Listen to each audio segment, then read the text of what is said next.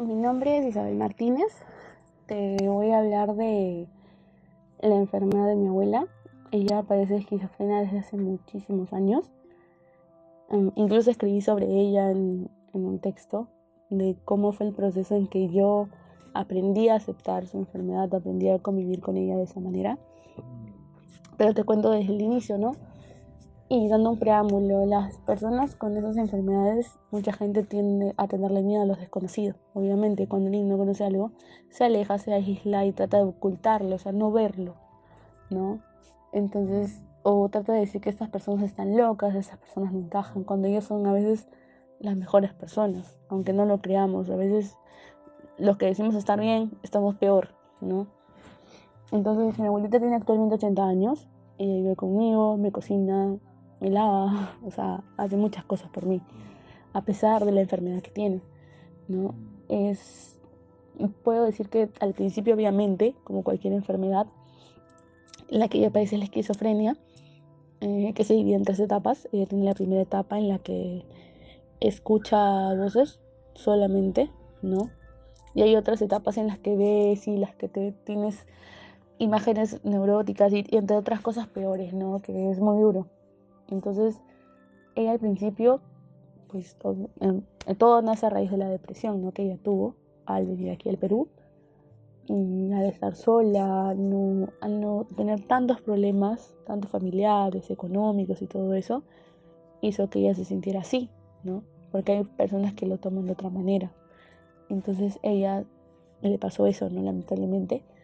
Y en un momento optaron a ella mandarla al, al loquero, como se le dice, ¿no? Entonces ella fue y obviamente no los tratan bien ahí. Les golpean, los insultan o simplemente le dan pastillas y ya. Pero lo que me contaba a mí mi abuelo es que la llevaron a sacar de ahí. O sea, mi abuelo me contó que la sacaron de ahí porque no era un lugar apto para ella. Entonces luego, bueno, sale de ese lugar y viene a la casa a seguir su tratamiento.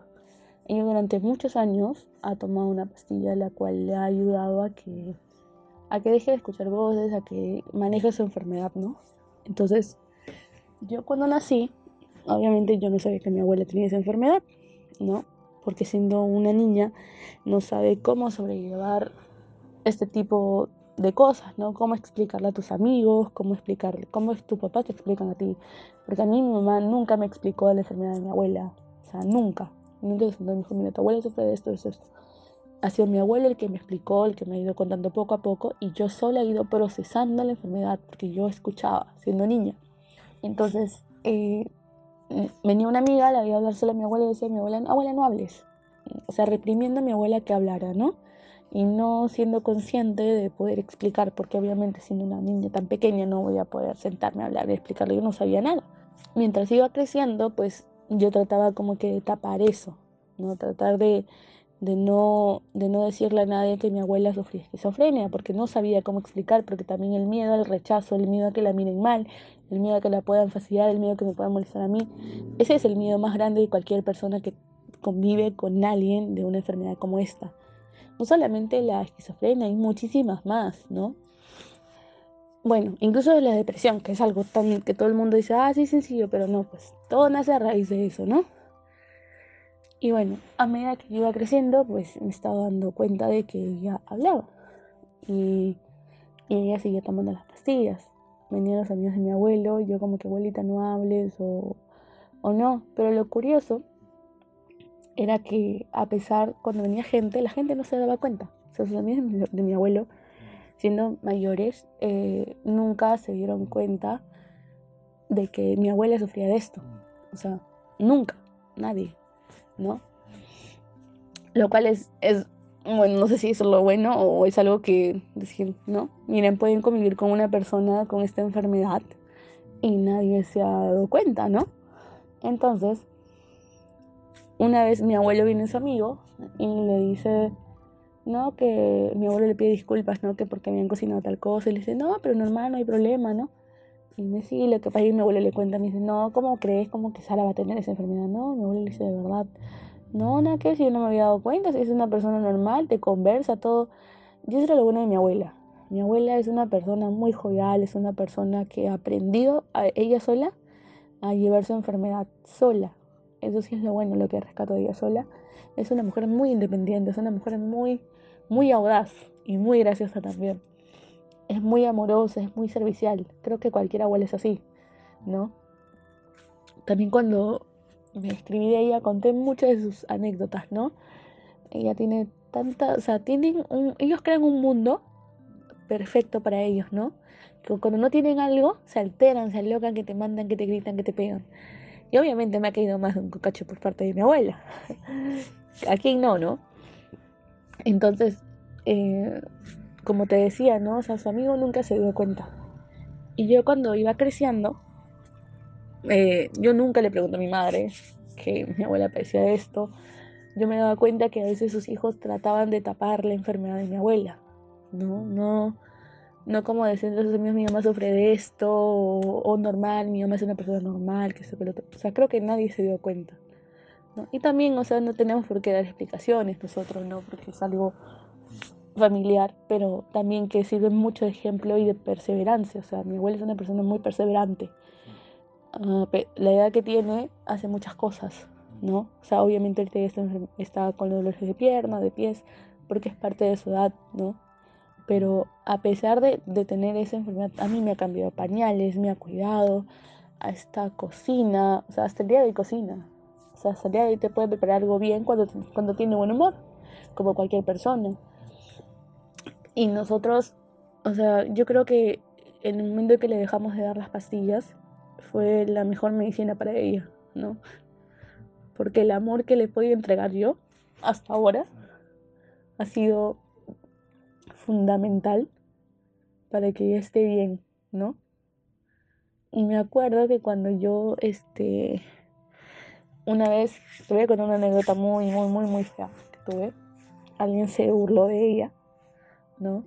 Lo cual me, me partió mucho el corazón, porque obviamente, ¿no? Que no. Mm, dijeron que tu abuela es una loca, que es una enferma, que, esto, que el otro, que habla sola, que bla, bla. Y yo obviamente lo respondí por redes, porque eso fue por redes. Y dije, ¿qué sentido tiene de burlarte de una persona adulta, de alguien que ha cuidado, a pesar de la enfermedad que tiene, que es muy difícil esa enfermedad, que muchas personas que la padecen no se sienten como ella y no, y no tienen el calor, el calor, el amor y ese calor familiar que ella lo ha tenido conmigo, ¿no? Y nunca supe quién fue. Y la verdad mejor, obviamente mejor, ¿no? Que, que no sé, que no haya pasado mayores, que no, no me haya enterado de quién había sido. Y bueno, ¿no? A raíz de eso yo entendí que, que debía explicar, ¿no? Que a mí me tomó un proceso poder entender su enfermedad de ella. O sea, entenderla, aprender a convivir con ella. Porque obviamente yo venía a veces le he dicho, me abuela loca. O sea, y eso ahora, hoy por hoy me duele, ¿no?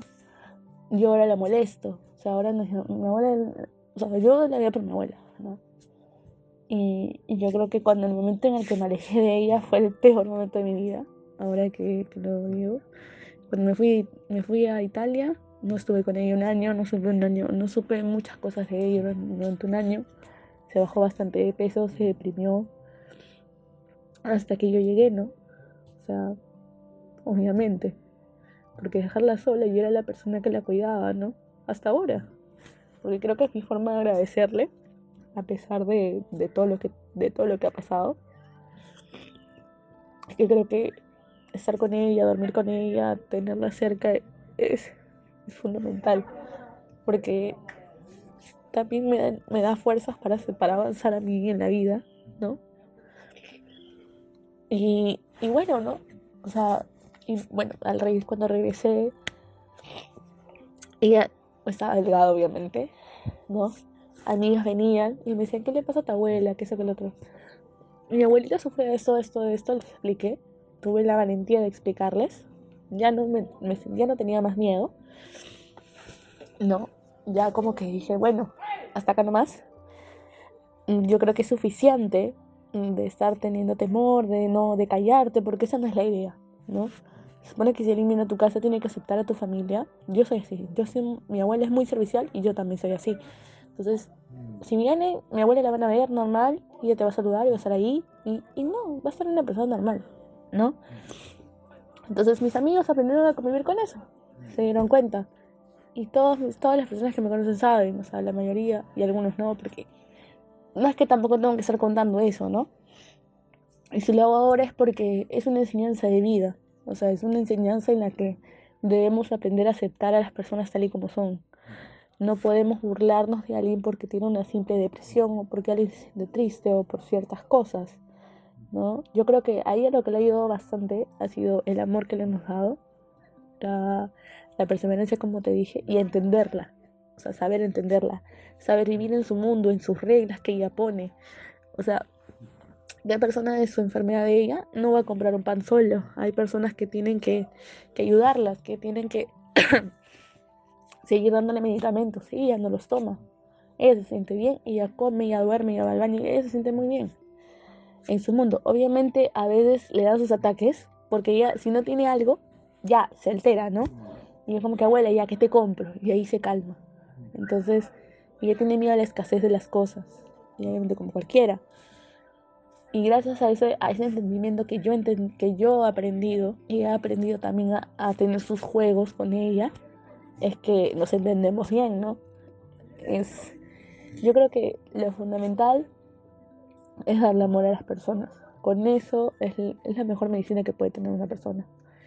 Admiro mucho a mi abuela, la admiro bastante, por la valentía, por la perseverancia, por las ganas de salir adelante a pesar de la enfermedad, de haber criado seis hijos, a seis hijos que hoy por hoy no muchos están con ella, ¿no? O sea, porque también, ¿no? obviamente parte de la vida, ¿no? Pero, ¿no? la fuerza que tuvo, ¿me entiendes? O sea, de poder, de salir de una enfermedad y poder criarlos, poder seguir y poder verlos a sus hijos. o sea, mi abuela es, o sea, es magnífica, o sea. Y a pesar de muchas cosas, de tantos problemas que tuvo, te sigue mostrando una sonrisa sin dientes, ¿no? Y para mí es, y creo que es importante que se conozca, ¿no? Una historia así. Creo que debe haber muchas personas que también pueden tener una historia tal vez similar o, con otros finales, pero, para, pero ella está muy bien ahora, ¿no? Mientras la familia acepta a la persona y no la golpee, no la aísle, no la haga sentir menos, créeme que va a ser una persona totalmente, por decirlo normal, ¿no? Y va a estar normal, o sea, te va a conversar. A veces mi abuela y yo conversamos, nos reímos de muchas cosas, ¿no? Y yo creo que no hay mujer tan igual como ella, ¿no? Como siempre le he dicho. Y de verdad qué importante es que se conozca sobre estos temas, porque así las personas van a aprender a valorar un poco a los abuelos que tienen, a los papás, a hermanos y a tantas personas, ¿no? Porque nadie se puede salvar de una enfermedad mental, ¿no? Nadie. Incluso las personas del Alzheimer, ¿no? Hay que intentarlas bastante. Entonces, es bastante complicado, ¿no? Y bueno, esa es una corta experiencia, una corta, un corto relato, el proceso en el cual yo he aprendido a aceptar a mi abuela, yo he aprendido a jugar en su mundo en el que tiene ella y a reírme de sus bromas, ¿no? Que hace y, es, y es bonito poder compartir con todos esta experiencia.